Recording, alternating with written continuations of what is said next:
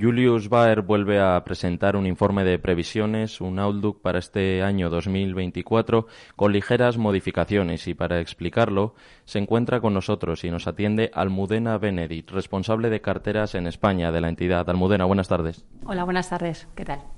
En primer lugar, quería preguntarle cuál es la principal modificación entre ese informe que se presentó en diciembre de 2023 y este que se conoce hoy sobre estas perspectivas para el año 2024. ¿Dónde cambia? ¿Dónde está el mayor cambio? Pues básicamente el mayor cambio está en los mejores datos de crecimiento eh, de la economía americana, que hemos revisado al alza, esperando ahora un crecimiento en el 2024 del 2,1%, ¿no? Esa mayor fortaleza de la economía americana que, nos hacen cada vez alejarnos más de ese escenario de, posible recesión. La atención, el foco para este año está en las bajadas de los tipos, cuándo se producirá la primera y cuántas habrá a lo largo del año. Eh, desde Julius Baer se habla de tres bajadas de tipos, la primera de ellas en abril. ¿No es demasiado temprano o creen que puede ocurrir, que en abril puede eh, producirse la primera bajada? Nosotros ya desde hace tiempo hablábamos de tres bajadas, tanto por parte de la Reserva Federal como del Banco Central Europeo. Seguimos manteniendo esa visión de tres bajadas para el 2024. Creemos que será el Banco Central Europeo el que comience con la bajada de tipos y sí que creemos que podría ser tan pronto como, como abril, por esos eh, peores datos de crecimiento que estamos viviendo eh, en Europa y esos datos de inflación eh, pues evolucionando favorablemente y para la Reserva Federal creemos que probablemente la primera eh, bajada de tipos se produzca en, mayo. ¿Dónde está el sostén de la economía? ¿En el mercado laboral? Eh, ¿Quizás en que los resultados, los beneficios, los márgenes se mantienen? ¿Creen que tiene potencial eso, que todavía puede sostener la economía para que precisamente no se debilite y funcione?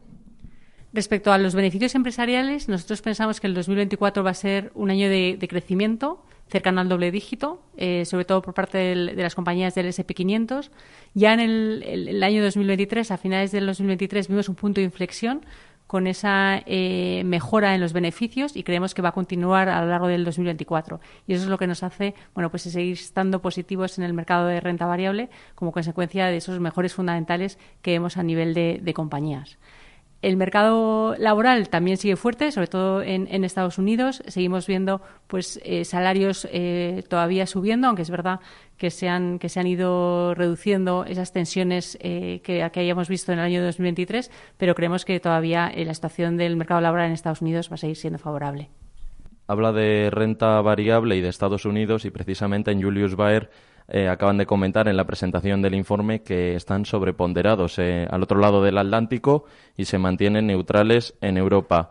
Precisamente en Estados Unidos tenemos elecciones en 2024. ¿Cuáles son sus previsiones para Estados Unidos, en tanto en cuanto eh, un resultado electoral quizás puede variar cómo funciona el mercado a partir de entonces?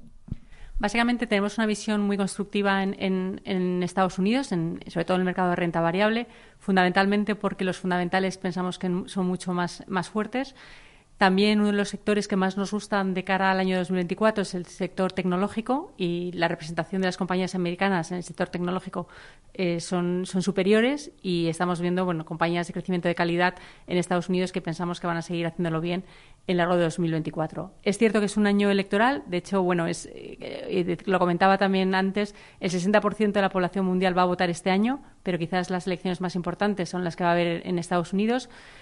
Generalmente, cuando ha habido un año electoral, ha sido un buen año para el mercado de renta variable y también en el, posterior. Mm, es difícil saber quién va a ganar las elecciones, todavía es verdad que quedan unos meses. Eh, lo que sí que es cierto es que generalmente aunque puede haber algo de ruido en el corto plazo, a largo plazo tampoco influye tanto el candidato o el partido que sale ganador de unas elecciones. Nosotros lo que vemos es que la economía americana tiene unos fundamentales sólidos y, como os decía antes, pues hemos, revisado al alza las estimaciones de crecimiento y pensamos que, bueno, que en principio este año la economía americana se va a seguir comportando bien. Continuando por el lado de renta variable, eh, trasladando un poco el foco a Asia, Japón, que viene tocando máximos de tres décadas prácticamente, eh, ¿qué potencial le ven? ¿Creen que ha llegado a sus máximos o que puede seguir creciendo? Seguimos teniendo una visión favorable eh, en Japón. llevamos sobreponderando Japón tiempo ya, aproximadamente como un año y medio Y, lo que más nos gusta de la situación de Japón es ese cambio que ha habido a nivel corporativo, con, una mejora de la remuneración para el accionista y también una mejora de los retornos de capital eh, conseguido por las compañías. Es un mercado que, como digo, nos sigue gustando, creemos que todavía hay valor. Incluso desde su punto de vista de flujos, estamos viendo algunos inversores saliendo de China e invirtiendo eh, en Japón y pensamos que esos flujos van a continuar siendo favorables para, invertir en Japón.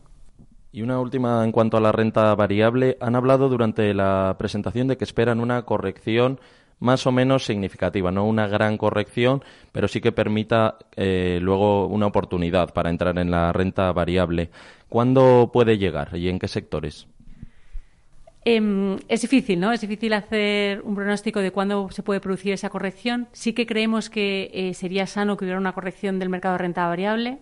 Eh, la volatilidad realmente está, está en, niveles muy, muy bajos y creemos que después de las subidas tan significativas que hemos tenido sería, sería sano para el mercado que, hubiera eh, una corrección. Como digo, sería una corrección técnica que nosotros incluso probablemente la, utilizaríamos como, eh, como oportunidad para, para, volver a asumir más riesgo en, en las carteras.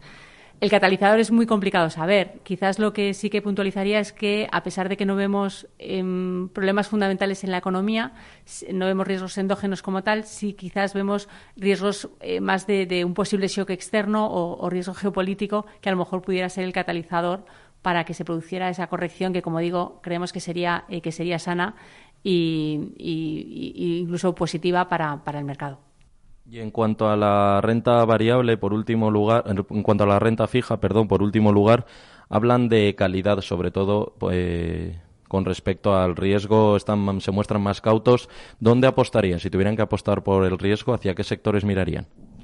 Realmente dentro de lo que es renta fija, lo que estamos apostando es por eh, renta fija de calidad, eh, de grado de inversión eh, porque pensamos que las TIRES son muy interesantes y que ahora mismo los diferenciales de crédito con respecto a otras eh, emisiones de peor calidad, otros emisores de peor calidad, no se justifica. Entonces, lo que estamos apostando es básicamente por eh, renta fija de investment grade y, de crédito, pero también tenemos algo de gobiernos y con duraciones en torno a cuatro años. Almudena Benedi, responsable de carteras en España de Julius Baer. Muchas gracias por atender a Capital Radio. Gracias a vosotros.